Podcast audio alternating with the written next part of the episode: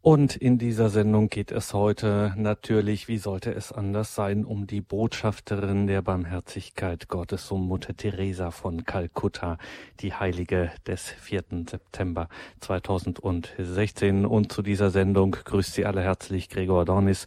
Schön, dass Sie jetzt hier mit dabei sind. Nun ist es also amtlich, ganz feierlich, kirchlich sanktioniert, was ohnehin eh die meisten schon wussten. Mutter Teresa ist heilig, sie ist, wie das im Kirchensprech heißt, zur Ehre der Altäre erhoben. Und an Superlativen, was ihre Person anbelangte, mangelte es ja schon zu Lebzeiten nicht, vom Engel der Armen bis hin zur mächtigsten Frau der Welt, wie sie schon zu Lebzeiten genannt wurde. Heute am 4. September 2016 schreibt der Spiegel dazu in seiner Überschrift, dass der erste Popstar der katholischen Kirche jetzt heilig ist. Über diesen ersten Popstar der katholischen Kirche wollen wir also heute sprechen, Mutter Teresa von Kalkutta. Und das tun wir mit Berthold Pelster von Kirche in Not. Er hat sich auf den Weg in unser Münchner Studio gemacht und dort dürfen wir ihn nun begrüßen. Guten Abend, grüße Gott, Herr Pelster. Guten Abend, Herr Dornes, und ein herzliches Grüß Gott auch an alle Hörerinnen und Hörer von Radio Horeb. Bertolt Pelster ist Referent für Öffentlichkeitsarbeit im deutschen Zweig von Kirche in Not in München. Wer die Kolleginnen und Kollegen vom christlichen Fernsehen auch mitverfolgt, der kennt ihn natürlich aus Sendereien wie Weitblick, Christliches Leben global oder auch Spirit, christliche Impulse, die von Kirche in Not in München produziert werden. Darüber hinaus ist sein Schwerpunkt bei der Arbeit bei Kirche in Not Religionsfreiheit, Christenverfolgung. Er hat das Buch geschrieben, Christen in großer Bedrängnis, das sich genau mit diesem Thema auseinandersetzt. Und so viel sei auch jetzt schon gesagt. Wir werden natürlich als einen roten Faden hier in dieser Sendung die Barmherzigkeit Gottes haben und unter dem Leitwort sei Gottes Barmherzigkeit, be God's mercy, hat Kirche in Not im Juni 2016 eine weltweite Spendenkampagne gestartet. Dazu gab es einen Auslöser, eine Videobotschaft von Papst Franziskus. Kirche in Not hatte ihn mit einer Delegation besucht im Vatikan. Die Arbeit wurde dann von die Arbeit des Hilfswerkes gewürdigt und der Papst hat dazu aufgerufen, mit Kirche in Not auf der ganzen Welt Werke der Barmherzigkeit zu tun. Herr Pelster, Mutter Teresa ist eine, in Anführungszeichen, Ikone der Barmherzigkeit. Am 4. September 2016 heilig gesprochen. Am 4. September 2015 gab es die berühmte einsame Entscheidung, wie das genannt wurde, Angela Merkels hinsichtlich der Flüchtlingslage in Ungarn. Und in diesen Tagen titelte dann auch der Spiegel mit Mutter Angela und zeigte, Angela Merkel mit diesem berühmten Sari, diesem Gewand, das dann als, was eigentlich ein traditionelles Gewand ist und dann zum Ordensgewand wurde, dieser Schwestern der Missionaries of Charity, dieser Gemeinschaft, die Mutter Teresa gegründet hatte. Diese Ordenstracht wurde markant, sie wurde symbolträchtig und selbst in einem so durch und durch säkularen Land wie Deutschland mittlerweile weiß trotzdem jeder eigentlich, der das auf der Straße dann sieht, was ausgesagt werden soll. Wie konnte das so kommen? Ja, Herr Dornes, ich finde das überaus erstaunlich, dass der Spiegel so ein Titelbild bringen kann mit unserer Bundeskanzlerin in der Ordenstracht der Mutter Teresa, wo doch viele Menschen bei uns in Deutschland mit dem christlichen Glauben gar nicht mehr viel anfangen können. Die Christen werden ja mehr und mehr zu einer Minderheit in unserer Gesellschaft. Da finde ich es ganz erstaunlich, aber das hat eben damit zu tun, dass Mutter Teresa wirklich ähm, eine Heilige des Medienzeitalters ist, eine der ersten großen Heiligen des Medienzeitalters. Bekannt geworden ist sie ja in den 1960er Jahren. Damals haben die ersten Zeitungen und Zeitschriften über sie berichtet.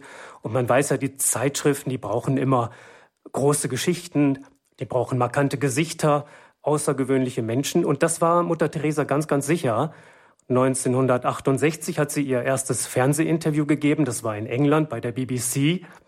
Man kann sich vorstellen, wie das ausgesehen hat. Mutter Teresa, diese doch sehr kleine, kleinwüchsige Frau, ähm, leicht nach vorn übergebeugt. Ähm, sie wirkte da in diesem ersten Fernsehinterview, das sie gegeben hat, noch sehr schüchtern, noch sehr unbeholfen. Das Fernsehen war offensichtlich für sie noch eine fremde Welt. Und man sah sie, wie sie den Rosenkranz betete. Und ähm, die ersten Fragen hat sie noch sehr zaghaft beantwortet. Aber dann kam sie in Fahrt und berichtete von ihrer Arbeit, von ihrer ähm, Motivation, warum sie das überhaupt macht, diese Arbeit für die Ärmsten der Armen. Sie sprach über das Evangelium, über Jesus Christus, ihren himmlischen Bräutigam, ja, und über ihre Liebe zu den, zu den Menschen, vor allem zu den Ärmsten der Armen. Und äh, sie erzählte von der Barmherzigkeit Gottes, die ja mehr als alles andere unser christliches Gottesbild prägt.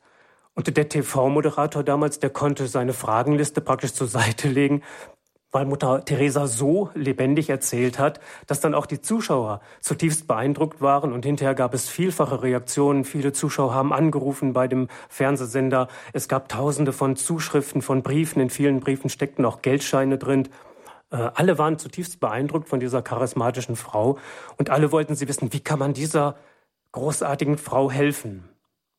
Und ähm, ja, was eben auch beeindruckend war, das war ihre Ordenstracht. Sie haben das vorhin schon angedeutet. Das ist ja eine Ordenstracht, die abgeguckt ist von den ganz armen Menschen, von den Frauen in Kalkutta, wo Mutter Therese gewirkt hat. Dieser weiße Sari mit einer blauen Borte, das war so die Kleidung der Ärmsten, der untersten Kasten. Sie wissen ja, es gibt in Indien dieses Kastensystem. Und bis heute hat jede Ordensschwester ja äh, dieses Ordensgewand. Übrigens, ich weiß nicht, ob die Zuhörer das wissen, jede Schwester hat genau drei Garnituren dieser Ordenstracht. Eine Garnitur zum Anziehen, eine Garnitur zum Waschen und eine für die Wäscheleine. Dazu ein paar Sandalen, ein kleines Kreuz, ein Gebetbuch, eine Schüssel zum Waschen. Das ist schon fast alles, was so eine Ordensschwester besitzt. Also das war alles sehr, sehr beeindruckend. Und in den 1970er Jahren wurde die Mutter Therese dann immer bekannter und immer bekannter und wurde sozusagen das Symbol des 20. Jahrhunderts für christliche Nächstenliebe, für Barmherzigkeit. Und das führte dann am Ende so weit, dass sie im Dezember 1979 den Friedensnobelpreis bekam. Andere große Zeitschriften berichteten über sie. Das Time Magazine in den USA zum Beispiel brachte eine Titelgeschichte Living Saints, lebende Heilige unter uns sozusagen. Und dieses Cover war schon gestaltet wie eine Ikone. Also die Mutter Teresa mit ihrer, ja, mit, mit, mit ihrem sehr markanten Gesicht, mit den tiefen Runzeln auf ihrer Haut. Und all das hat, hat sich so tief eingegraben in das Gedächtnis der Menschheit, dass der Spiegel heute noch dieses Bild bringen kann, wenn er eine politische Geschichte über unsere Bundeskanzlerin bringt. Und so viel sei noch angemerkt, wer jetzt dieses damals vom, vom Time Magazine nicht äh, vor Augen hat mehr. Das war schon auch, wie Sie sagen, tatsächlich ein ikonenartiges Bild, also fast ein bisschen entrückt schon, ganz anders als man sie jetzt von Fotos kannte, wo sie lachen konnte, breit und ähnliches. Das ist schon sehr ein sehr ernstes, sehr erhabener ähm, Gesichtsausdruck. Sie haben gesagt, 1968 das erste Interview, das erste Fernsehinterview, kurze Zeit später, ein Jahrzehnt später, äh, schon der Friedensnobelpreis und dann geht es Schlag auf Schlag eigentlich weiter. Im Jahr 1985 ähm, hält Mutter Teresa im Oktober in New York eine Rede vor der UN-Vollversammlung, vor den Vereinten Nationen. Und der damalige Generalsekretär Perez de Cuellar empfing die Ordensfrau damals mit den Worten, dies ist eine Halle der Worte. Nun haben wir das Privileg, die mächtigste Frau der Welt bei uns zu haben. Sie will keine Worte, sie will Taten. Herr Pelster, die mächtigste Frau der Welt. Ist das eine zutreffende Beschreibung für Mutter Teresa? Also auch das ist wieder eine ganz erstaunliche Formulierung. Ähm, am einflussreichsten sind ja oft die Menschen, die durch ihre Taten beeindrucken. Ähm, das Verhalten von Menschen hinterlässt oft viel tiefere Eindrücke als die Worte von Menschen. Und so war das auch bei Mutter Teresa, was sich ja ins Gedächtnis der Menschen, der Menschheit kann man sagen, eingebrannt hat. Das sind die Bilder von Mutter Teresa, wie sie auf den Straßen von Kalkutta, auf den, in diesem Elendsviertel, wie sie dort sich über Menschen herabbeugt, die im Sterben liegen. Menschen, die die man einfach liegen gelassen hat, im Schmutz, im Dreck der Straße, die dort einfach krepiert wären, wenn nicht Mutter Teresa mit ihren Schwestern gekommen wäre und diese Menschen aufgesammelt und in ihre Obhut genommen hätte. Also das sind, das sind Bilder von einer ungeheuren Symbolkraft, ähm, wie diese Ordensfrau hingeht und diesen Menschen praktisch ihre menschliche Würde zurückgibt. Ähm, und äh, durch diese Symbolkraft der Bilder, die natürlich auch eine lange Wirkungsgeschichte dann gehabt haben, kann man sagen, dass Mutter Teresa da einen, eine mächtige Wirkung entfaltet hat. Ja, dadurch, dass sich Bilder in die Köpfe der Menschen eingebrannt haben. Aber es gibt noch andere Aspekte.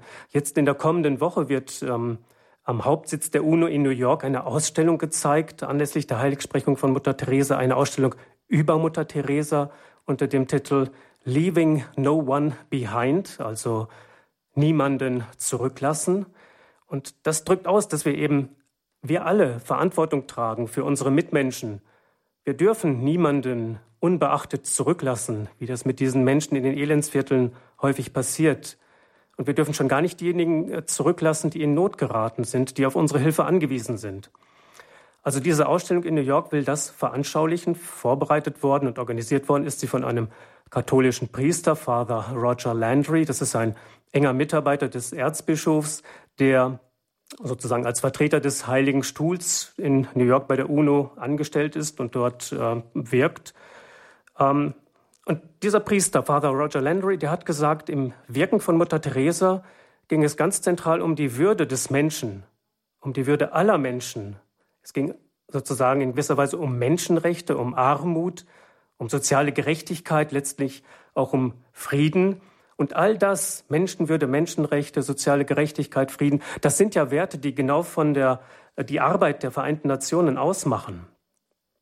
Und ähm, auch der Lebensschutz spielt dabei eine Rolle. Die Ausstellung wurde mitorganisiert von einer Organisation, von einem Rech Zusammenschluss von Rechtsanwälten, die sich für Religionsfreiheit, Lebensschutz, Schutz von Ehe und Familie einsetzen. Das ist die sogenannte ADF International.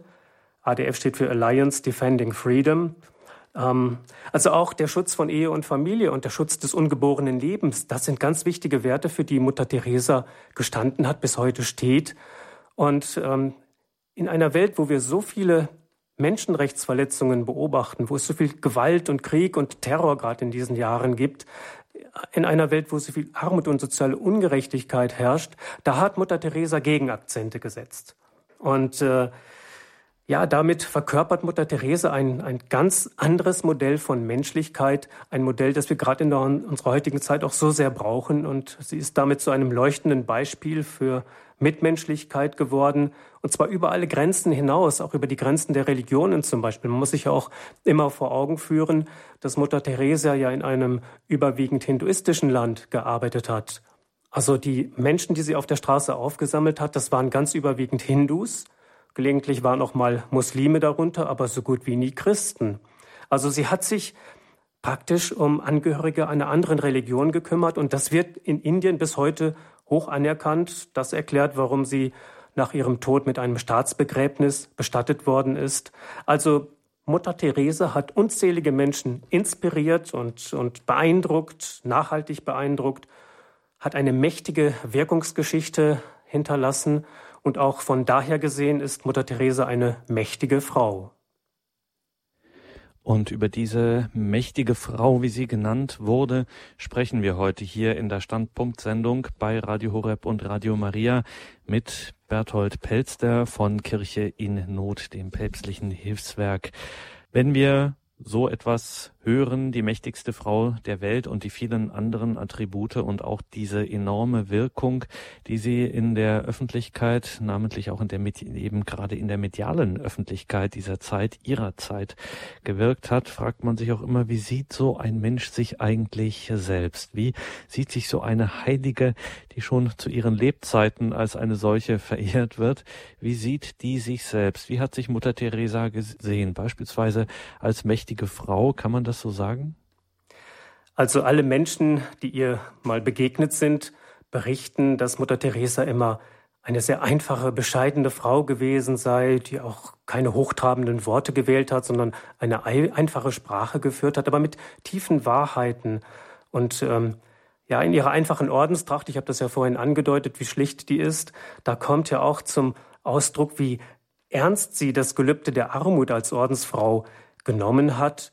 Und das ist also ein, ja, ein ganz anderes Bild. Also auf der einen Seite diese große Wirkung von Mutter Therese, aber sie selbst hat sich immer sehr bescheiden verhalten und hat vor allen Dingen auch gesagt, ähm, ähm, ja, das, was ich mache, das ist, das ist eigentlich äh, Gottes Werk, das ist nicht mein eigenes Werk. Von zentraler Bedeutung war für sie immer, den Ärmsten der Armen zu dienen, mit voller Hingabe und mit voller Aufopferung.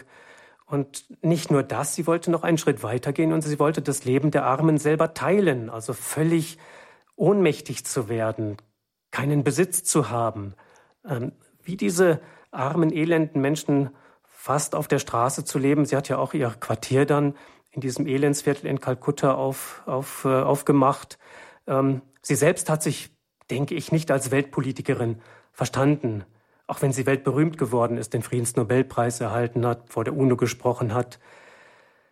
Von manchen Kreisen ist Mutter Teresa ja auch ähm, kritisiert worden, dass sie eigentlich viel zu unpolitisch gewesen sei. Man hat kritisiert, dass sie zwar den Ärmsten der Armen geholfen hat, aber dass sie nichts dafür getan hat, diese ungerechten Gesellschaftsstrukturen abzuschaffen. Und sie hätte nichts getan für eine Reform der Gesellschaft. Sie hätte nur an den Symptomen sozusagen ähm, herumkuriert, aber sich nicht um die Ursachen gekümmert. Und da gibt es ja so ein Bild. Manche sagen ja, man muss den Armen äh, nicht etwas zu essen geben. Also man braucht das Bild des Angelns. Ähm, man muss den Armen nicht Fische zu essen geben, sondern viel sinnvoller wäre es, den Armen eine Angel in die Hand zu drücken, damit diese Armen selber fischen können. Hilfe zur Selbsthilfe also. Aber darauf hat Mutter Teresa einmal geantwortet, die Menschen, denen ich diene, sind hilflos. Das ist jetzt ein Zitat.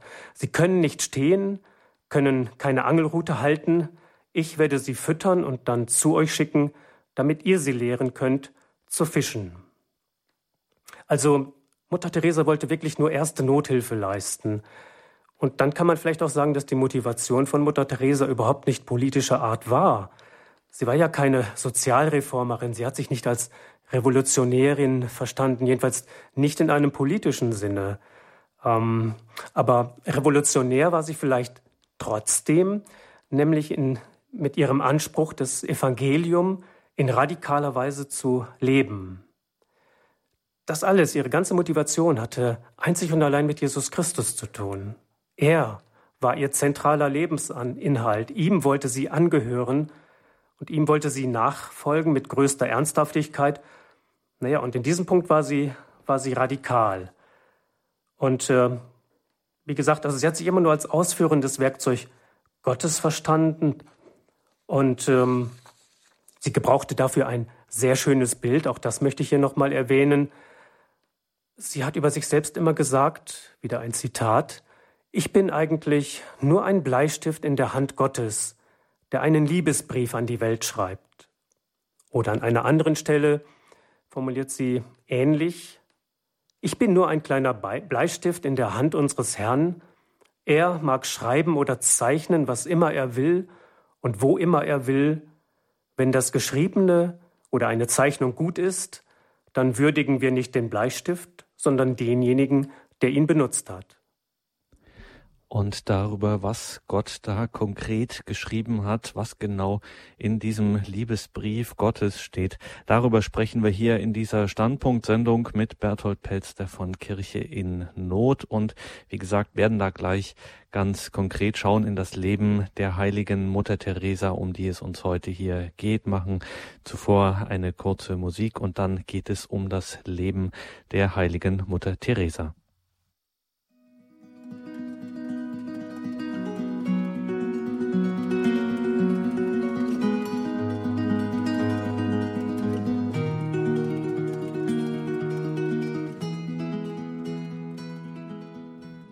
Die Botschafterin der Barmherzigkeit Gottes, die heilige Mutter Teresa, darum geht's heute in dieser Sendung. Mein Name ist Gregor Dornis. Ich bin im Gespräch mit Berthold Pelster von Kirche in Not. Mutter Teresa kommt, Herr Pelster, 1910 zur Welt in eine gar nicht mal, wie man vielleicht vermuten möchte, arme Familie. Es ist eine doch durchaus gut situierte Familie mittelständischer Unternehmer, ihr Vater. Und sie hat aber schon, doch muss man sagen, recht früh schon diesen intensiven Wunsch, Jesus Christus nachzufolgen. Wo liegen da die Wurzeln dieses Wunsches der Nachfolge? Ja, ähm, Agnes, wie sie damals hieß, ähm, wuchs in einer sehr frommen Familie auf. Der christliche Glaube hatte für diese Familie eine wichtige Bedeutung. Sie gehörten zu einer kleinen katholischen Minderheit. Der Vater, die Eltern stammten ähm, aus Albanien, aber Skopje, wie der Ort heute heißt, wo sie geboren ist, gehörte damals zum Osmanischen Reich. Also ähm, sie gehörten zu einer kleinen Minderheit und mussten sich da behaupten. Und da spielte die Religion für die eigene Identität, für das Leben natürlich eine große Rolle. Ähm, schon als Kind äh, wurde Agnes mit der Marienfrömmigkeit äh, vertraut gemacht, mit der Herz-Jesu-Verehrung, die damals äh, groß äh, gepflegt wurde. Schon als Kind wurde sie Mitglied in einer marianischen Kongregation in der sogenannten Sodalität der Kinder Mariens. Das war, glaube ich, 1925 mit ungefähr 15 Jahren. Und diese marianische Kongregation wurde von kroatischen Jesuiten geleitet. Und die Jesuiten hatten damals Missionsstationen äh, weltweit und unter anderem eben auch in Indien. Und äh, der Jesuit, der diese äh, Gruppe, Jugendgruppe geleitet hat, der hat immer wieder berichtet von der Mission in Indien. Und das hat äh, die Agnes gefesselt. Und ähm, dann auch die ignatianische Spiritualität, die spielte eine große Rolle. Da geht es darum, Gefährte Jesu zu sein und äh, Dienst an den Seelen zu leisten. All das hat, hat sich tief eingeprägt ähm, bei der späteren Mutter Teresa. Und mit zwölf Jahren hatte Agnes zum ersten Mal so das Gefühl, dass sie in ihrem Leben etwas für die armen Menschen tun wollte. Noch nicht unbedingt Missionarin werden, aber ähm, etwas für die armen Menschen zu tun, das war schon ein, ein sehr ausgeprägter Wille von ihr. Und später dann hat sich das noch vertieft und gefestigt. Und mit 18 Jahren war ihr klar, ja, ich möchte Ordensschwester werden und ich möchte gerne in die Mission gehen. Ich möchte gerne nach Indien gehen. Ich möchte das tun, wovon die Jesuitenpatres immer berichtet haben. Und dann hat man ihr gesagt, ja, da gibt's in Irland einen Orden, das sind die sogenannten Loreto-Schwestern.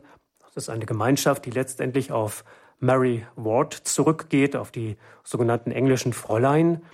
Und äh, diese Loreto-Schwestern widmen sich äh, insbesondere auch der Ausbildung, äh, der schulischen Erziehung von Jugendlichen, vor allem von Mädchen. Und dieser Loreto-Orden, der hatte eben auch Niederlassungen in Indien. Und das wirkte irgendwie anziehend auf die Agnes. Und dann hat sie sich auf den Weg gemacht, ähm, ist im September 1928 mit 18 Jahren mit dem Schiff, glaube ich, nach Irland gereist und hat sich dort vorgestellt und ähm, sozusagen als Postulantin hat sie dann dort begonnen in dieser Abtei in Dublin war das in Irland im Oktober 1928. Sie hat dann dort den Namen Maria Theresa angenommen als Ordensnamen. Vorbild war für sie die heilige Therese von Lisieux, die sie sehr verehrt hat. Und dann hat sie auch schon sehr bald, schon sechs Wochen nach Eintritt in die Ordensgemeinschaft, einen Brief an die, an die Ordensoberin, an die Generaloberin geschrieben und gesagt, sie würde gerne als Missionsschwester nach Indien gehen. Und dann hat sich das alles sehr schnell realisiert. Am 1. Dezember 1928 war sie schon auf einem Schiff und fuhr nach Indien.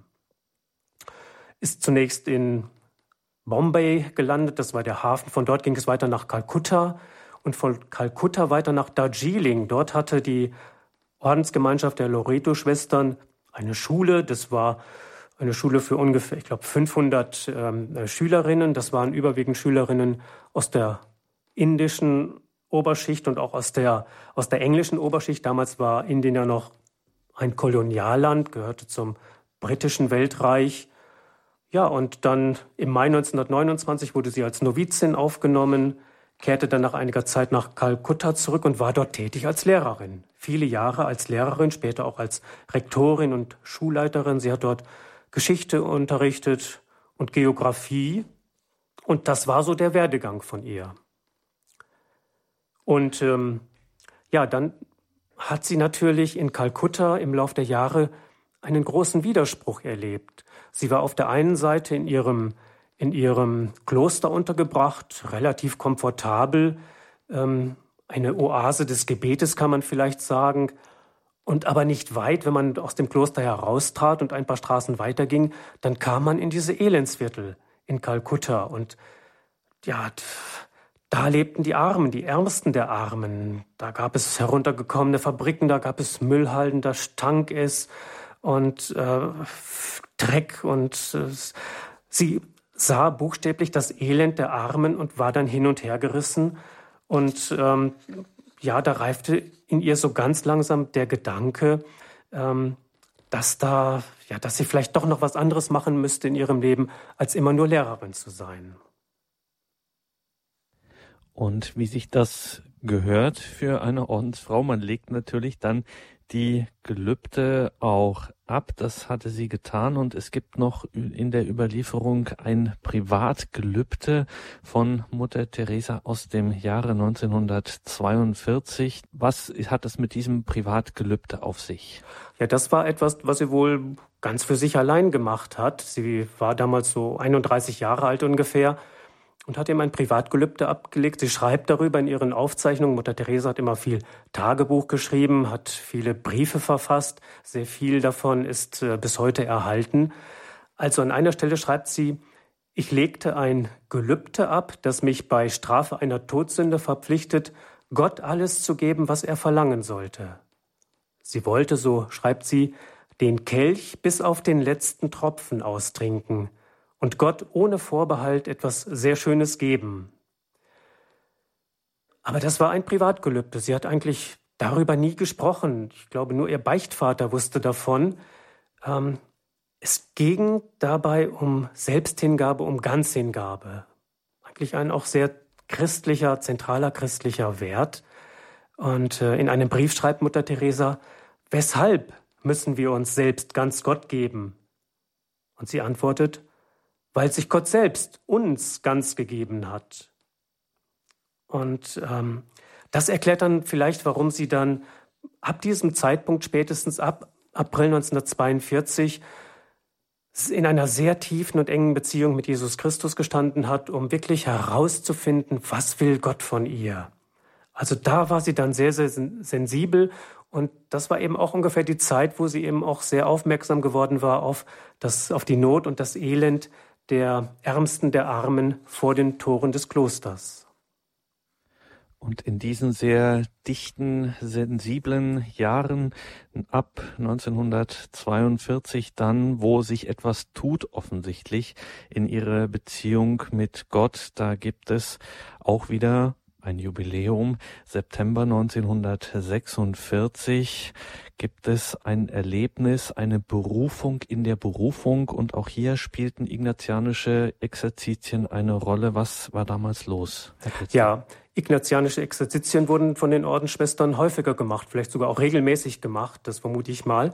Jedenfalls im September 1946 standen solche Exerzitien an und zwar in Darjeeling, ähm, dort wo der Orden seine Schule hatte und dergleichen mehr.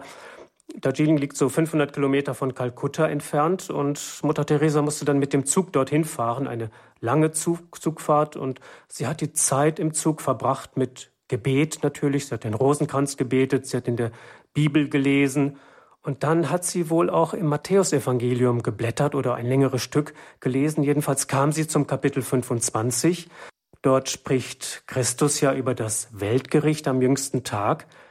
Und Jesus beschreibt, wie der Menschensohn kommen wird, wie der König kommen wird, wie er auch bezeichnet wird, der Richter über die Menschen, Jesus Christus selbst also, ähm, wie er kommt und die Menschen aufteilt am Ende der Zeiten, die Guten auf die rechte Seite und die Bösen auf die linke Seite.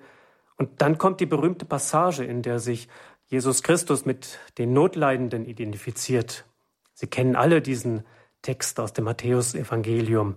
Ich war hungrig und ihr habt mir zu essen gegeben. Ich war durstig und ihr habt mir zu trinken gegeben. Ich war fremd und obdachlos und ihr habt mich aufgenommen. Ich war nackt und ihr habt mir Kleidung gegeben. Ich war krank und ihr habt mich besucht. Ich war im Gefängnis und ihr seid zu mir gekommen. Wahrscheinlich hatte Mutter Teresa diese Passage schon oft gehört und auch oft gelesen, aber in diesem speziellen Moment, als sie da im Zug saß, auf dem Weg zu ihren Exerzitien, da hat sie, haben sie diese Worte bis ins innerste Mark getroffen. Und in ihren Aufzeichnungen schreibt sie später, ich spürte, wie sich die heiligen Worte bis in die hintersten Nischen meines Herzens bohrten und das auf eine Weise, wie ich sie nie zuvor erfahren hatte. Also das war für Mutter Teresa vielleicht der wichtigste Tag in ihrem Leben. Sie hat später immer von dem sogenannten Inspiration Day gesprochen, vom Tag der Inspiration. Da hat sie den entscheidenden Impuls ihres Lebens bekommen und sozusagen die Berufung in der Berufung erfahren. Und ganz besonders, schreibt sie, hat sie das Dürsten Jesu gespürt. Das Dürsten Jesu, wir kennen diesen Spruch, Jesus hängt am Kreuz, im Johannesevangelium wird es beschrieben. Das sind so ziemlich seine letzten Worte, mich dürstet. Und natürlich hatte er damals tatsächlich Durst, aber man kann das auch geistlich interpretieren und sagen, Jesus hatte Durst und hat bis heute Durst nach den Seelen der Menschen, wie Gott allgemein Durst und Sehnsucht nach den Menschen hat, dass sie eine Beziehung mit ihm aufnehmen. Jedenfalls, das war damals dieser Ruf, das Dürsten Jesu zu stillen, ihm zu dienen in den Ärmsten der Armen. Und sie schreibt dann, ich hörte den Ruf, alles aufzugeben und Christus in die Slums zu folgen, um ihm unter den Ärmsten der Armen zu dienen. Ich wusste, es war sein Wille und ich musste ihm folgen. Und dann in den Tagen der Exerzitien hat sich das alles nochmal extrem verstärkt. Ähm, Mutter Teresa hat viel und lange gebetet, hat lange Gespräche geführt mit Jesus Christus und ähm, offensichtlich hat sie dort Christus Visionen gehabt oder zumindest Auditionen gehabt. Das heißt, sie hat tatsächlich gehört, sie hatte den Eindruck, Jesus Christus würde direkt zu ihr sprechen und Worte sagen wie zum Beispiel, Siehst du nicht deinen geliebten Gemahl in jeder dieser unglücklichen Kreaturen? Die Rede ist also von den Ärmsten der Armen in den Slums von Kalkutta. Und weiter hörte sie ihn sprechen, in jedem dieser erbarmungswürdigen Menschen musst du deinen geliebten Jesus sehen. Und dann noch ein anderes, sehr markantes Wort. Komm doch, trag mich in die Löcher der Armen, komm, sei mein Licht. Und dann hört sie Jesus ganz konkret sagen, wieder ein Zitat aus ihren Schriften, ich, also Jesus, ich möchte indische Missionaries of Charity, also Missionarinnen der Nächstenliebe, die mein Feuer der Liebe sein werden, unter den ganz Armen, den Kranken, den Sterbenden, den kleinen Straßenkindern. Und weiter sprach Jesus zu ihr, es gibt Klöster mit Schwestern, die sich um die Reichen und die Wohlhabenden kümmern. Doch für meine ganz Armen gibt es absolut niemanden. Nach ihnen sehne ich mich, sie liebe ich. Also, das war eine ganz, ganz intensive Zeit für Mutter Teresa, diese Exerzitien damals im September 1946. Und da war der Wunsch für sie so stark und so ausgeprägt, dass sie ja, praktisch einen eigenen Orden gründen wollte. Aber das war eben nicht so einfach.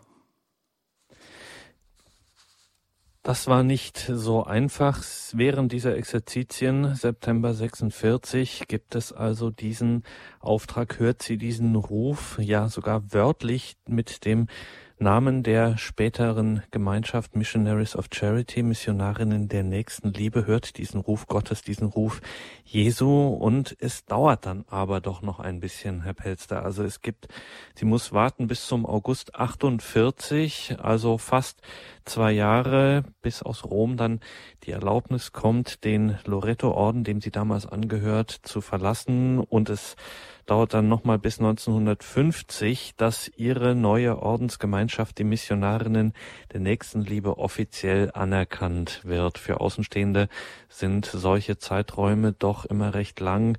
Warum hat das jetzt bei Kirchens so lang gedauert, bis es zu dieser Anerkennung kam? Na, das hängt mit dem Ordensgelübde des Gehorsams zusammen. Also so eine Ordensschwester kann nicht einfach aus dem Orden austreten. Sie muss dazu erst die Erlaubnis einholen. Und deswegen hat sie dann, als sie von den Exerzitien zurückkam, ähm, zuerst mit ihrer Ordensoberin gesprochen, hat mit ihrem Beichtvater gesprochen, hat diesen beiden Personen dann offenbart, was sie erlebt hatte in den ähm, Exerzitien. Aber beide reagierten da sehr zurückhaltend, sowohl ihre Ordensoberin als auch ihr Beichtvater waren sehr skeptisch. Ähm, es ist ja auch naheliegend, wenn jemand sagt, ihm sei Christus begegnet, er hätte Christusvisionen gehabt. Da ist man erstmal ein bisschen skeptisch. Und ähm, ja, ihr, ihr Beichtvater riet ihr sogar an, das nicht weiter zu verfolgen. Und, ähm, aber Mutter Teresa ließ einfach nicht locker. Und dann bestürmte sie sozusagen ihren Beichtvater, ob es denn nicht möglich sei, mal mit dem Bischof von Kalkutta zu sprechen, ein Erzbischof damals. Ähm, und, und sie wollte dem Erzbischof gerne einen Brief schreiben, aber auch dazu brauchte sie die Erlaubnis sozusagen von ihrem Spiritual, von ihrem Beichtvater. Und der hat da auch lange gezögert, aber irgendwann war es dann möglich. Und ähm, im Januar 1947, also gutes Vierteljahr später, hat sie dann tatsächlich einen Brief geschrieben und hat sehr ausführlich über ihre Erlebnisse berichtet und auch über ihren Plan, einen eigenen Orden zu gründen. Sie wurde dabei schon sehr konkret in diesem ersten Brief an den Erzbischof von Kalkutta, hat er schon die Ordenskleidung genau beschrieben, dass sie eben einen weißen, ein weißes Gewand tragen wollte, einen Sari mit, mit blauen äh, Rändern äh, und all diese Dinge. Aber auch der Erzbischof war sehr skeptisch und ähm, dann gab es die Idee, dass man sich doch nach Rom hinwenden könnte. Der Erzbischof hat also gesagt, ich bin demnächst mal wieder in Rom und da kann ich das mal im Vatikan zur Sprache bringen. Und natürlich meinte er irgendeine Kurienabteilung. Ähm, da wollte er mit jemandem sprechen. Aber das war Mutter Teresa nicht genug. Sie hat gesagt, nein, ich habe diese Offenbarung von Jesus gekriegt. Ich habe diesen Anruf von Jesus Christus bekommen. Und da kann nicht irgendein Abteilungsleiter darüber entscheiden. Eigentlich muss der Papst darüber entscheiden. Das heißt, sie wollte das bis ganz nach oben in die Kirchenleitung der katholischen Kirche tragen. Und so ist es dann am Ende auch gekommen. Aber all das dauerte viele Monate. Und naja, irgendwann hat sie dann tatsächlich grünes Licht bekommen. Sie durfte den Orden verlassen und sich auf den Weg machen, aus dem Loreto-Orden austreten und einen eigenen Orden gründen. Aber sie war da ganz auf sich alleine gestellt. Sie war da ganz auf sich alleine gestellt und auch zu dieser Zeit ja noch gar nicht bekannt. Und das war auch später lange Zeit ähm, noch nicht so wirklich der Fall. Wir sprechen in dieser Sendung über die heilige Mutter Teresa, heilig gesprochen am 4. September 2016 von Papst Franziskus, ihr Gedenktag der 5. September im Kirchenkalender. Und wir sind in dieser Sendung im Gespräch mit Berthold Pelster von Kirche in Not. Und das hängt jetzt nicht nur damit zusammen, dass Berthold Pelster und das Kirche in Not eben weltweit unterwegs sind und natürlich auch mit diesem internationalen Aspekt und mit diesem globalen Wirken auch von Mutter Teresa natürlich dem immer wieder begegnen, sondern der Gründer von Kirche in Not, Pater Werenfried van Straten, hatte schon eine besondere Beziehung zu Mutter Teresa und auch was ihre Bekanntheit gerade auch hierzulande anbetrifft, eine nicht unbeträchtliche Rolle. Darüber wollen wir gleich noch sprechen, wenn wir uns hier von den Hörerinnen und Hörern der UKW-Frequenz in München verabschieden. Sie können uns natürlich weiter hören, diese Sendung auch weiter verfolgen und dann natürlich auch diese Sendung auf unserer Homepage dann abrufen bzw. sich CD bestellen. Wie das alles geht, das erfahren Sie auf unserer Homepage horeb.org.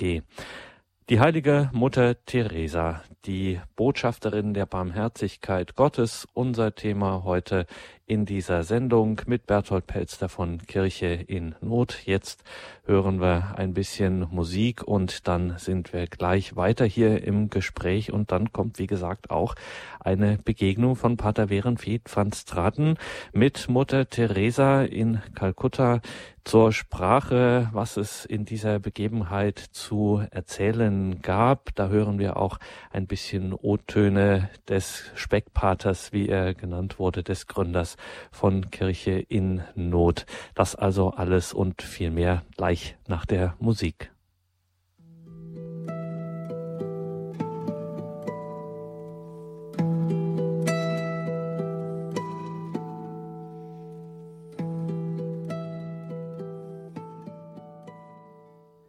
Sie haben eingeschaltet bei Radio Horeb und Radio Maria heute zum Thema Mutter Teresa, die Botschafterin der Barmherzigkeit Gottes. Am Mikrofon für Sie Gregor Dornis. Ich bin im Gespräch mit Berthold Pelster vom Internationalen Hilfswerk Kirche in Not. Und da sind wir beim Thema, Herr Pelster. Pater Werenfried von Straten, der Gründer Ihres Hilfswerkes, der unternimmt Ende der 50er Jahre, genauer 1959, eine Reise in mehrere asiatische Länder. Muss man dazu sagen, das war damals auch nicht so populär in Anführungszeichen, also diesen Raum des fernen Ostens, wie man so sagt, das hatte man eigentlich damals nicht so wirklich zentral auf dem Radar. Da gab es gerade in den westlichen Ländern doch andere Schwerpunkte, da hatte man andere Sorgen. Pater Werenfried macht diese Reise und begegnet da auch in Kalkutta bei einer Gelegenheit Mutter Teresa, die man damals in Europa so gut wie nicht kannte und erwähnt sie dann Kurze Zeit später, 61, gibt es seine Autobiografie. Sie nennen mich Speckpater. Da berichtet er von dieser Begegnung mit Mutter Teresa. Was schreibt Pater Werenfried van Straten da in diesem Abschnitt über diese Begegnung? Ja, in seinem kleinen Büchlein, Sie nennen mich Speckpater, da sind gut anderthalb Seiten geschrieben über die Begegnung von Mutter Teresa. Und vielleicht lese ich das einfach mal vor, weil es ein sehr schönes Bild gibt von dem, was Mutter Teresa damals getan hat. Und dann kam Kalkutta, die glühend heiße Millionenstadt in Indien. Eine Million Obdachlose. Sie wohnen, schlafen und sterben auf der Straße. Hunderttausend andere, meist Flüchtlinge aus Pakistan, wohnen auf dem Bürgersteig. Sie haben dort kleine Hütten gebaut, die sich kilometerweit auf den Trottoirs hinziehen, mit dem Rücken an die Häuserwand gelehnt. Das Dach ist schräg, die größte Höhe beträgt einen Meter. zwanzig. An diesen Hundehütten entlang fließt braunes, lehmiges Wasser durch die Gosse. In diesem Wasser waschen sie sich und verrichten ihre Notdurft. Und dort spielen die Kinder. Menschen in der Gosse. Entwürdigte Ebenbilder Gottes. Auch hier kein Essen, keine Arbeit, nichts. Von den 400 Millionen Indern sind drei Viertel unterernährt. Nur den heiligen Kühen geht's besser. Man sagt, dass es davon 200 Millionen gibt. Sie gehen unbehelligt durch die Straßen, halten den Verkehr auf, fressen die Gemüseläden leer, dürfen nicht weggejagt und nicht geschlachtet werden. Und das Volk krepiert vor Hunger. Für die Kühe gibt es Altersheime, für die Menschen nicht. Mutter Teresa kümmert sich um die Menschen und um die Findlinge, die sie morgens aus den Mülleimern holt, und um die Kranken und um die Sterbenden. Ich habe sie im Haus der Toten besucht. Es liegt dicht neben dem Kali-Tempel und diente früher der Tempelprostitution. Jetzt ist es die letzte Zuflucht derer, die in Verlassenheit sterben. Home for Dying Destitutes steht nüchtern und klar auf der Tür. Die Mitschwestern und Helfer der Mutter Teresa gehen durch die Straßen der Stadt, um die Sterbenden aufzulesen. Man legt sie auf Bahren und trägt sie in das Totenhaus.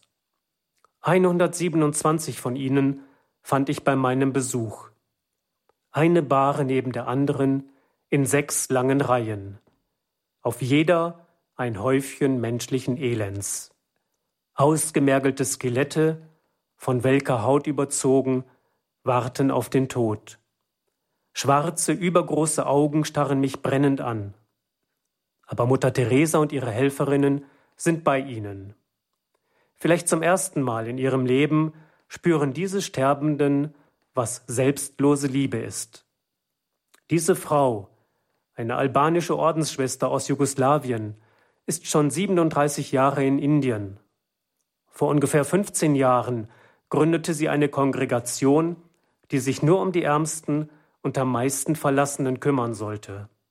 Sie zählt jetzt schon 125 Schwestern von denen sechs Europäerinnen sind. Ein Mädchen aus Freiburg ist auch dabei. Vor vier Jahren hatte ich dort gepredigt. Nach der Andacht kam sie ins Sprechzimmer und sagte, dass sie sich im Dienst der Ärmsten ganz Gott widmen wolle und wohin sie wohl gehen könne. Ich wusste es wirklich nicht. Ich habe ihr versprochen, um Licht zu beten und riet ihr, die Angelegenheit mit ihrem Beichtvater zu besprechen. Dann werde Gott ihr sicher einen Weg zeigen. Ich habe niemals wieder etwas von ihr gehört. Aber in Kalkutta erkannte ich sie im Haus der Toten wieder, und sie erkannte auch mich. Sie arbeitet dort schon anderthalb Jahre.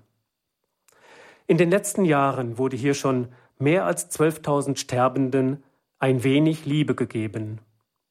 Es ist nicht so sehr das Hemd, der Sari, der Napfreis, sondern vor allem die mütterliche Sorge, die wie ein Wunder ihr Lebensende überstrahlt.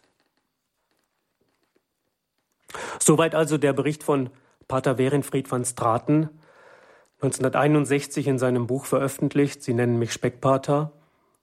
Pater Werenfried war tief beeindruckt von dieser Frau. Es gab gewisse ja, Seelenverwandtschaften. Auch Pater Werenfried hat Zeit seines Lebens immer geschaut, wo sind die Armen, wo sind die Notleidenden, auch die geistig Notleidenden und wie kann man ihnen helfen. Und er hat eben mit dazu beigetragen, dass Mutter Teresa auch in Europa bekannt geworden ist. Und dieses Bekanntwerden von Mutter Teresa, es hat schon vorher, gab es schon eine, wie er schreibt es ja selber, sechs Europäerinnen. Das ist offensichtlich ein Magnet, was Mutter Teresa da mit ihrer Mission beginnt und was sie da für eine Arbeit leistet. Und dann gibt es, folgt doch eine Erfolgsgeschichte, wenn man das in diesem Zusammenhang so einen Begriff verwenden darf. Eine Erfolgsgeschichte, eine weltweite Expansion der Missionarinnen der Nächstenliebe. Wie äh, muss man sich das vorstellen?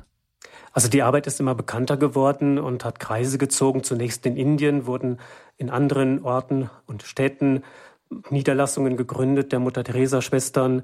Dann später ist man, ist man ähm, ähm, auch in andere Länder gegangen. Und 1979 zum Beispiel gab es die erste Niederlassung in Deutschland, in Essen. Naja, und äh, heute sind die Schwestern weltweit verbreitet. Es gibt ungefähr 5300 Mutter-Teresa-Schwestern weltweit. Es gibt 762 Ordenshäuser dieser Ordensgemeinschaft in mehr als 130 Ländern. Und dann gibt es einen männlichen Zweig, der irgendwann mal gegründet worden ist. Der hat heute, wenn ich das richtig im Kopf habe, 400 Mitglieder. Und so ist diese Ordensgemeinschaft heute weltweit bekannt und weltweit tätig. Und das finde ich eine, ist eine ganz erstaunliche Entwicklung. Und dann folgen dann folgen popular, populäre, ähm, ja, dann nimmt man Mutter Teresa mehr und mehr auch in der Öffentlichkeit zur Kenntnis. Sie wird populär in den 60er, in den 70er Jahren. Wie war das damals? Ja, dann ist man auch ähm, auf der Weltbühne sozusagen aufmerksam geworden, hat ihre Arbeit gewürdigt. Es gab dann Preise, zum Beispiel 1962 hat sie in Indien einen Lot, den Lotusorden verliehen bekommen. Dann hat sie Ehrendoktorwürden an großen Universitäten, etwa in Washington, erhalten. In London hat sie 1973 den Templeton-Preis erhalten, dann 1979 den Friedensnobelpreis. Sie hat sozusagen die Weltbühne erobert in ihrer Bescheidenheit, aber mit ihrer doch so eindrücklichen Arbeit für die Ärmsten der Armen. Herr Pelster, wir müssen auf einen Punkt auch noch zu sprechen kommen. Viele dieser Dinge, über die wir heute hier sprechen und die wir erwähnen, äh, sind eigentlich erst so im Laufe des Seligsprechungsverfahrens äh, dann herausgekommen, als man ihre Aufzeichnungen gesichtet hat. Später dann gab es die Veröffentlichungen und dann tauchte eben auch dieses Motiv auf. In mir ist solche Dunkelheit, in mir ist kein Gott, diese dunkle Nacht der Mutter Teresa. Darüber sprechen wir gleich, bevor wir auf dieses Thema weiterkommen. Aber jetzt haben wir erstmal eine Hörerin in der Leitung. Grüße Gott, Sie sind auf Sendung. Grüß Gott, ja. Ich äh, äh, die Frage, ja, woher hat sie die Mittel bekommen? Ich meine, äh, sie hat in aller Bescheidenheit gelebt und deshalb, sie hätte ja auch unter die Ärmsten der Armen geraten können, wenn sie nicht im Kloster angeschlossen wäre. Aber die Mittel, um die Orden zu gründen und die Reisen mhm. und so weiter, das ist ja wahnsinnig, Entschuldigung das Wort, ich finde kein besseres, ein Werk. Das ist eine sehr wichtige Frage, mit der wir auch ähm, ein bisschen auch äh, weiter in das Mysterium, in das Geheimnis äh, Mutter Teresa vordringen. Herr Pelzer, diese ganz wichtige, diese praktische Frage. Mutter Teresa war auch jetzt nicht so ein Freund von den großen internationalen Geldern oder so. Äh, wie hat sie das Ganze finanziert? Wie hat sie die Mittel bereit äh, gekriegt? Ja, Mutter Teresa war nicht nur eine große Botschafterin der Barmherzigkeit, auch eine, eine Praktikantin, Praktizierende der Barmherzigkeit. Mutter Teresa war auch eine große Bettlerin. Und in ihrem Betteln, sie ist also selbst persönlich betteln gegangen, auf den Straßen von Kalkutta, in den etwas vornehmeren Vierteln, hat Menschen angesprochen, ich möchte den Ärmsten der Armen helfen, ich brauche Geld dafür, bitte gebt mir etwas. Oder sie hat Nahrungsmittel besorgt bei Bäckereien oder Metzgereien oder wo auch immer, in kleinen Supermärkten. Sie ist betteln gegangen. Sie war sich dazu nicht zu schade. Sie hat diese Demut äh, aufgebracht und ist wirklich betteln gegangen. Da war sie ich habe vorhin schon angedeutet, äh, die Seelenverwandtschaft zwischen Pater Wehren, Fried van Straten, dem Gründer von Kirchennot und Mutter Teresa. Beide waren so Bettlernaturen, die es geschafft haben, die Herzen der Menschen zu öffnen und sie dazu zu bewegen, ihre Arbeit für die Notleidenden finanziell zu unterstützen. Und im Laufe der Jahre, je bekannter sie geworden ist, desto mehr Unterstützer äh, und Gönner hat sie gefunden und konnte dann eben ja ihren Orden immer weiter ausbreiten in viele Städte und am Ende in viele, viele Länder. Aber sie hat sich nie abhängig machen wollen von Hilfswerken. Auch Kirche in Not hat sie eigentlich nicht direkt unterstützt. Das wollte sie nicht. Sie wollte keine Regelmäßigkeit, weil sie sagte, nein, dann geht, äh, geht so das Vertrauen in die göttliche Vorsehung verloren. Ich möchte das wirklich mehr oder weniger dem Zufall überlassen, beziehungsweise Zufall ist da das falsche Wort, also der himmlischen Fügung überlassen, wann ich welche Hilfsmittel bekomme. Und sie ist damit sehr, sehr gut gefahren und das ist ein wichtiges Prinzip ihrer Ordensgemeinschaft bis heute. Also auch eine Botschafterin der Vorsehung Gottes. Und des Dank Vertrauens auf Gott, ja. Das ist, mhm. hat ganz, ganz viel mit Gottvertrauen zu tun. Danke auf jeden Fall für Ihre Frage. Alles Gute für Sie. Wir gehen nach oder in die Nähe von Kevela. Dort hat uns die Frau Bongartz angerufen. Guten Abend, jetzt sind Sie dran. Äh, guten Abend, ja. Also ich durfte Mutter Teresa zusammen mit Papst Johannes Paul II. in Kevela, das ist von Geldern neun Kilometer entfernt, erleben. Sie waren zusammen dort im Kreuzwegpark, standen sie, diese kleine Frau, neben dem Papst Johannes Paul II. Und in Kevela jetzt ist, die, ist auch eine Barmherzigkeitspforte und dort ist die Mutter Teresa abgebildet sie äh, geht mit ihrer Hand auf das Gnadenbild Trösterin der Betrübten in Kevela und auf der anderen Seite der Basilika ist die Pforte mit Papst Johannes Paul II., der eben zu Beginn der Wallfahrtszeit die Pforte eröffnet hat. Und ich bin unendlich dankbar, dass ich äh, ja mit dabei sein durfte, als sie, ich weiß jetzt nicht genau, war es 87 oder 89 zusammen in Kevela waren. Ich kenne auch die Schwestern hier am Niederrhein in Essen, Schwestern der Mutter Teresa. Und ich fahre häufig nach Bulgarien. In Varna haben die Schwestern der Mutter Teresa eine Armenküche, wo sie regelmäßig die Armen ähm, beköstigen und wo sie im Winter, und ich habe das gesehen, auch Pritschen aufgestellt haben, damit die Armen nicht auf der Straße liegen. Dankeschön für dieses Zeugnis aus Kevela. Ja, ein Ort, wo man eben solche Heilige erleben kann. Johannes Paul II. und Mutter Teresa, dazu könnte man auch noch eine Menge sagen, Herr Pelster. Das sind, ähm, wäre auch nochmal eine ganz eigene Sendung wert, darüber nochmal nachzudenken und danach mhm. zu schauen, wie diese beiden Heiligen für was die füreinander bedeuteten. Wir gehen jetzt aber nochmal weiter zur Schwester Judith aus Ellwangen. Ja, ich bin Franziskanerin vom Kloster Siesen. Ich würde kurz eine kleine Begebenheit erzählen. Und zwar die Mutter Teresa war 1978 beim Katholikentag in Freiburg. Nach dem Katholikentag hat der neu ernannte Bischof sie gefragt, der Erzbischof, Mutter Teresa, was haben Sie noch für eine, eine Bitte? Was soll ich noch tun? Und dann hat er gesagt, hier im, Münster, wo so viel Tourismus ist, sollte eine Anbetungskapelle sein, ein Konvent, der täglich die Anbetung pflegt im Münster und Menschen dazu einlädt. Der Bischof hat das als ein Gehorsamswunsch erlebt und nach zwölf Jahren äh, konnte er den Wunsch noch nicht erfüllen, weil keine Gemeinschaft angebissen hat.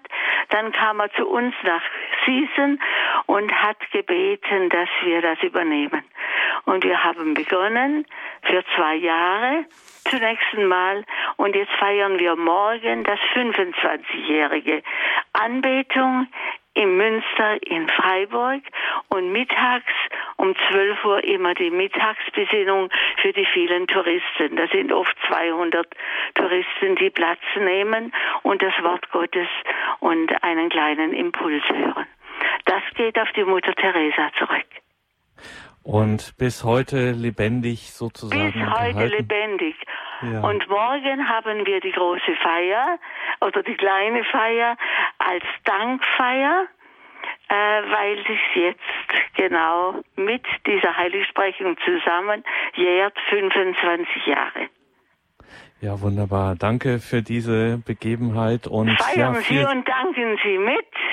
Das war mhm. Mutter Teresa ein großes Anliegen, dass das Münster mit Anbetung gefüllt wird. Stichwort Anbetung, ein ganz zentraler Punkt im Leben von Mutter Teresa bis heute bei der in, im, in dem Charisma ihrer Gemeinschaft der Missionaries of Charity. Viel Segen und alles Gute weiter für ihren, ihr lebendig halten dieses ihres Anliegen damals vom Freiburger Katholikentag 1978, das nun bis heute bei Ihnen weiter lebt. Danke, Schwester Judith. Wir gehen weiter zur Frau Nischwitz aus dem Haus des Lebens in Deutenhofen. Guten Abend, ja. Guten Abend. Grüß Gott. Ja, Schwester Theresa ist von mir so eine große äh, Schwester oder großes Vorbild. Wir haben 2009 Haus des Lebens oder besser gesagt den Verein erst gegründet und wir nehmen Frauen auf, die ihre Babys bekommen, nicht allein gelassen werden und ein Teil Elternschule mit uns gemeinsam leben. Mein Mann und ich haben alles Private aufgegeben und leben mit diesen Frauen zusammen. Aber die erste Zuhörerin oder die erste Anruferin hat meine Frage, glaube ich, schon hinweggenommen. Wir sind von Organisation, Jugendämtern abhängig. Im Ordinariat haben wir um Unterstützung gebeten, sind wir auch abhängig. Aber wie hat ich selber gehe wirklich betteln. Wir kriegen vom Bäcker Brot, wir kriegen von verschiedenen Bekannten Unterstützung. Aber wie können wir es machen, wenn wir AOK zahlt die Geräte nicht, die Zukosten der Mutter, die ein schwerbehindertes Kind hat, die zahlt die, ähm, die AOK nicht, das Jugendamt nicht. Wir müssen jetzt irgendwo Spenden einsammeln, damit die Mutter das Geld zusammenbekommt. Trotz Deutschland, trotz unserem sozialen System ist mir immer wieder, und heute habe ich sehr viel gehört von Mutter Teresa, ist mir immer wieder klar, das geht in Deutschland nicht so einfach. Auch wenn wir Systeme haben, die die Sozialunterstützung gibt, wie hat Mutter Therese diesen Mut und dieses Vertrauen immer wieder, ja, ich kenne auch ein bisschen von dunklen Nächten, aber immer wieder aufrecht gekriegt, dass sie das schafft. Wir haben mittlerweile sechs Frauen und sechs Gang-1-Kinder, zwei Schwangere im Haus und trotzdem brauchen wir finanzielle Unterstützung. Hm. Die Frauen müssen ja auch leben.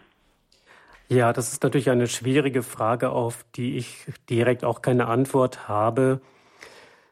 Mutter Therese hat ja ihre Arbeit, ähm, zumindest in den ersten Jahren, hm, aber vielleicht auch später, immer mit sehr einfachen Mitteln gemacht. Sie brauchte nicht viel, um diesen Ärmsten der Armen zu helfen. Oft waren es ja Sterbende, die nur noch wenige Tage zu leben hatten.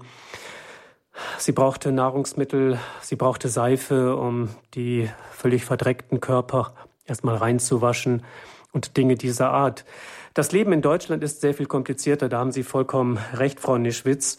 Äh, da braucht man mehr, da braucht man andere Dinge. Wir haben sehr viele Institutionen, die bei uns helfen oder eben auch nicht helfen, die ihre Vorschriften und Regeln haben und ihre Gesetze. Und ähm, da ist es nicht immer einfach. Ähm, also wie man da an Gelder kommt, ähm, vermag ich da auch nicht wirklich zu sagen. Danke Ihnen, Frau Nischwitz, für diese Frage und alles Gute für Sie, für Ihre wertvolle Arbeit und viel Kraft und Segen dafür. Wir gehen weiter nach Brühl zur Frau Thon. Äh, ja, guten Abend. Äh, ich habe die äh, Mutter Teresa 1978 auch im Katholikentag in Freiburg miterlebt, äh, mit der Schwester Franziska und mit der Schwester Julita. Also ich war so beeindruckt, die ist ja bloß so eine kleine, zierliche Schwester gewesen. Äh, die Schwester Franziska hat sich mit ihr auf Französisch unterhalten. Aber äh, was wir machen können, es ist gut, Spende können wir, aber das Wichtigste ist, für diese Schwestern zu beten, damit Gott ihnen dort in Indien, wo sie gebraucht sind, äh, immer wieder Menschen äh, zur Seite steht, die ihnen helfen. Gerade im materiellen und im finanziellen. Und das ist, kann unser Beitrag sein, dass wir beten für diese Schwestern. Danke für Ihren Anruf und für Ihr Zeugnis auch noch von damals. Alles Gute auch Ihnen. Gottes Segen. Danke nach Brühe.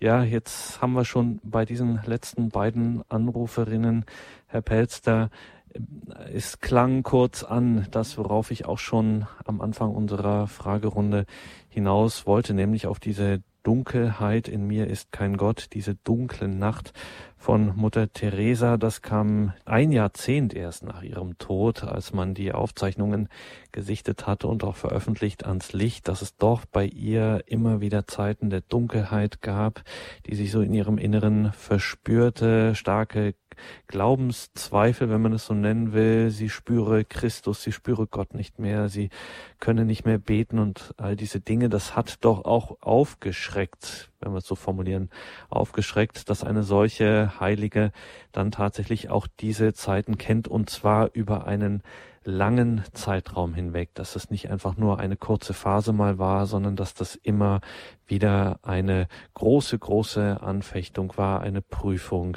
Was müssen wir dazu wissen? Wie ist das zu bewerten? Ja, das ist also zunächst einmal sehr befremdlich und unbegreiflich, dass so etwas sein kann, dass eine Ordensfrau, die so großartige Dinge geleistet hat, die sich wirklich aufopferungsvoll hingegeben hat im Dienst an den Ärmsten der Armen, die auch wirklich schwere Arbeit tun musste. Sie hat ja auch mit Leprakranken gearbeitet zum Beispiel. Ähm, da, das kostet enorme Überwindung, sich solchen Menschen zu nähern und sie zu waschen zum Beispiel, sie zu berühren. Aber für Mutter Teresa ähm, war das immer Christusbegegnung. So hat sie es selbst empfunden. Das war ihr Antrieb, ihre Motivation. So hat es so hat sie es ihren vielen, vielen Mitschwestern beigebracht. Also dass die eine Seite Dienst am Mitmenschen, Dienst an Christus und auf der anderen Seite diese innere Dunkelheit, die sich ungefähr in dem Moment, in, in der Zeit entwickelt hat, als sie begann, ihren eigenen Orden, die Missionarinnen der Nächstenliebe zu gründen, zu organisieren, auszuweiten. Diese ganze Arbeit, fast ein halbes Jahrhundert, war begleitet von dieser inneren geistlichen Not. Ja, ich habe ja die Exerzitien erwähnt im September 1946, wo sie wirklich ganz, ganz tiefe, ganz, ganz dichte Erfahrungen gemacht hat, wo sie Christus sprechen gehört hat, wo sie ihn vielleicht auch gesehen hat, wo sie Visionen hatte, Auditionen hatte. Diese dichte Erfahrung, die dann nur wenige Monate später dann plötzlich sich vollkommen umkehrte, dass sie Christus nicht mehr spüren konnte, Gott nicht mehr spüren konnte, nicht mehr beten konnte, so hat sie es zumindest empfunden. Tatsächlich wird sie immer gebetet haben, aber sie hatte schwere Gebetsnöte, weil sie die Nähe Gottes, die Gegenwart Gottes nicht mehr gespürt hat. Was aber unerschütterlich war bei ihr, das war die Sehnsucht nach der Nähe Gottes. Ihr Ziel war es, Gott Jesus Christus insbesondere ihrem geliebten Bräutigam in geistlichem Sinne verstanden, ihm nahe zu sein. 24 Stunden am Tag, jede Sekunde ihres Lebens. Sie war durch und durch erfüllt von dieser Sehnsucht nach Gott. Und ich habe auch schon erwähnt, auch Gott hat Sehnsucht nach dem Menschen. Sein Wort am Kreuz, mich dürstet, dass man geistlich interpretieren kann, als Sehnsucht Gottes nach dem Menschen, dass er Gemeinschaft mit Gott aufnehmen möchte, dass er einen, einen, ja, eine Verbundenheit aufbaut. Man kann auch sagen, ein, ein, ein Bündnis oder einen Bund. Bund ist der Begriff, der in der Bibel gebraucht wird. Ich persönlich gebrauche ganz gern auch den Begriff Aktionsbündnis, das wir mit Gott schließen müssen, was Mutter Teresa getan hat. Sie hat mit Gott zusammen gearbeitet und hat Tausenden und Abertausenden von Notleidenden geholfen. Aber zugleich hatte sie die geistliche Aufgabe, so deuten es manche Theologen, auch diesen Durst Gottes zu verspüren. Also der Durst Gottes nach Menschen wird ja oft nicht beantwortet. Es gibt so viele Menschen, die gleichgültig leben gegenüber Gott, die nichts wissen wollen, nichts wissen wollen von Gott. Da wird die Sehnsucht Gottes nicht beantwortet. Und Mutter Teresa hatte das Gefühl, dass ihre Sehnsucht nach Gott von Gott nicht beantwortet worden ist. Und da sagen manche Theologen, ja, das ist eine Teilhabe der Mutter Teresa am Kreuzesleiden Jesu. So wie Jesus gedürstet hat, so dürstete Mutter Teresa nach der Gegenwart Gottes. Also nochmal eine ganz, ganz spezielle Berufung, die aber sehr schwer äh, zu tragen war und sehr schwer zu leben war. Nach außen hin hat Mutter Teresa sich das überhaupt nicht anmerken lassen. Es waren, es gab nur wenige Eingeweihte, die von dieser inneren geistlichen Not wussten. Und erst im Jahr 2007 äh, sind viele der Aufzeichnungen und manche Tagebucheintragungen und Briefe und dergleichen mehr von Mutter Teresa dann veröffentlicht worden. Das ist aber kein einzelnes Phänomen. Auch andere große Heilige der Kirchengeschichte haben so etwas erlebt, Mutter Teresa hat ihren Ordensnamen gewählt nach der heiligen Therese von Lisieux. Therese von Lisieux hat eine ähnliche innere Dunkelheit erlebt. Große Mystiker der Kirchengeschichte, auch ein heiliger, der heilige Johannes vom Kreuz, hat die dunkle Nacht erlebt. Von ihm stammt, glaube ich, sogar der Begriff der dunklen Nacht. Also das ist etwas, was häufiger vorkommt, was man schwer verstehen kann. Aber zum Christentum gehört eben auch das Kreuz, auch die Passionsmystik. Und davon scheint sehr viel für Mutter Teresa relevant gewesen zu sein. Und wie das sich auch eben im Leben der Mutter Teresa immer wieder zeigt, dieses alles passierte in der Stille, in der Verborgenheit. Diese Dinge, wie auch eben viele andere Sachen, hat sie nicht an die große Glocke gehängt oder ähnliches, sondern das passierte in aller Stille. Sie hat eben ganz auch immer von sich selbst abgesehen und immer auf den Nächsten, die anderen geschaut. Wir haben noch Herrn Leupi in der Leitung aus der Schweiz, hat er uns angerufen. Guten Abend, Herr Leupi. Ja, grüß Gott miteinander. Ja, ich habe auch ein Zeugnis und zwar ich habe einen lieben Freund, der ist Priester, Pfarrer Andreas Gschwin hier aus der Schweiz und er wollte unbedingt die Mutter Teresa besuchen und ist dann nach Kalkutta gefahren, nicht geflogen und kam an gerade als sie gestorben war. Und er konnte aber noch mit anderen Priestern, auch mit nach einem anderen, die am Grab, also er konnte die Beerdigung, er konnte die heilige Messe lesen an dieser Beerdigung. Und am Grab der Mutter Teresa mit einem anderen Priester haben sie sich entschlossen, eine Priestergemeinschaft zu gründen, Corpus Christi, im Sinn der heiligen Mutter Teresa. Also hat sie auch schon im Sterben weitergewirkt, nicht? Und jetzt ist diese Gemeinschaft da, diese Priestergemeinschaft, dass sie einfach im Sinn der Mutter Teresa die Eucharistie feiern und den Menschen begegnen. Und das wollte ich sagen, dass die Mutter, die heilige, die liebste Mutter Teresa eben auch noch im Sterben wirkt. Dankeschön, Herr Leupi, für diesen Anruf, auch für dieses Zeugnis. Alles Gute in die Schweiz. Gottes Segen, auf Wiederhören. Die heilige Mutter Teresa, Botschafterin der Barmherzigkeit Gottes, das war unser Thema heute hier im Standpunkt. Wir waren im Gespräch mit Berthold Pelster vom Internationalen Hilfswerk Kirche in Not. Das Internationale Hilfswerk Kirche in Not hat natürlich auch ganz logisch diese Werke der Barmherzigkeit, insbesondere auch in diesem Jahr im Blick, aber sowieso natürlich im Charisma dieses Hilfswerks, das Aktionsbündnis mit Gott, Gott zu den Menschen zu bringen, den Durst Gottes nach den Menschen dann auch zu stillen. Und wenn Sie da auf gelungene Projekte und den nach wie vor großen Hilfsbedarf, auch den Spendenbedarf dieses Hilfswerks ähm, schauen möchten, sich da informieren möchten, es gibt im Jahr der Barmherzigkeit auch eine eigene Website www.werke-der-barmherzigkeit.de De. Hier finden Sie alles, wie Sie nach Möglichkeiten und Präferenzen helfen können, um es mit den Worten von Papst Franziskus zu sagen aus der Videobotschaft zum Kirche in Not in diesem Jahr. Habt keine Angst vor Barmherzigkeit. Von dieser Sendung gibt es CD und Podcast. Wie das Ganze dann zu bestellen ist bzw. abzurufen ist, horeb.org ist unsere Internetadresse. Schauen Sie auch ins Infofeld im Tagesprogramm zu dieser Sendung. Dort finden Sie weitere Links und natürlich auch alles das, was ich jetzt am Schluss gesagt habe, noch einmal ausführlich und in Farbe verlinkt. Danke, Herr Pelster, für diese Sendung. Ziehen wir noch ein Fazit. Was könnte man denn so sagen? Die bleibende Bedeutung der jetzt heilig gesprochenen Mutter Teresa von Kalkutta. Ja, also vorhin wurde ja ähm, Papst Johannes Paul II. erwähnt. Und er ist mit Mutter Teresa zusammen. Äh, die beiden sind vielleicht die großen Botschafter der Barmherzigkeit des 20. Jahrhunderts. Und Papst Johannes Paul II. hat mal gesagt, Wer Jesus Christus nachfolgen will, wer seine christliche Berufung ernst nimmt, die er ja mit der Taufe empfangen hat, der muss einen Lebensstil der Barmherzigkeit entwickeln. Und äh, der heilige Papst Johannes Paul hat gesagt, dieser Lebensstil, das ist ein wesentliches und immerwährendes Kennzeichen der christlichen Berufung. Und ich glaube, das hat Mutter Teresa noch mal ganz neu veranschaulicht und das hat sich uns durch ihr Wirken tief und fest eingeprägt und eingebrannt in unsere Köpfe. Die Bilder, die wir mit ihr gesehen haben, die werden wir nicht mehr los.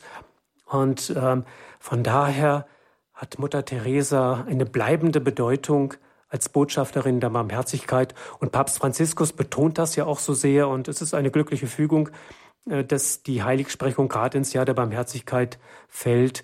Das ist etwas, was Kirche neu lernen muss. Und vielleicht auch mal das, was ich anfangs gesagt habe. Mächtige Menschen wirken nicht so sehr durch ihre Worte. Und gerade auch in unserer heutigen Zeit, durch Worte können wir Menschen vielleicht nicht mehr erreichen. Wir leben in einer Zeit der Bilder, der Medien.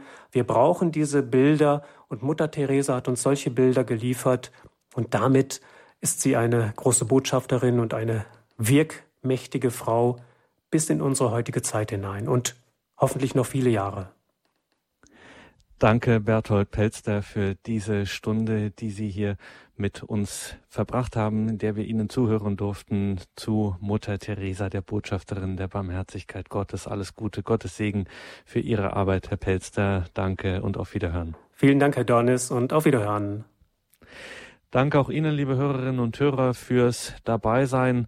Jetzt gleich um 21.40 Uhr schalten wir nach Bad Saulgau. Wir hatten in dieser Sendung viel das Thema Franziskanerinnen von Sießen und wir schalten nun ins Kloster Sießen zu Pfarrer Franz Xaver Weber. Um 21.40 Uhr beten wir mit ihm das Nachtgebet der Kirche, die komplett und genauer wird das tun, nämlich Nicole Deiber. Sie begleitet sie jetzt weiter hier durch das Programm, hatte in dieser Sendung die Regie. Ihnen alles Gute, einen gesegneten Abend und eine behütete Nacht wünscht Ihr Gregor Dornis.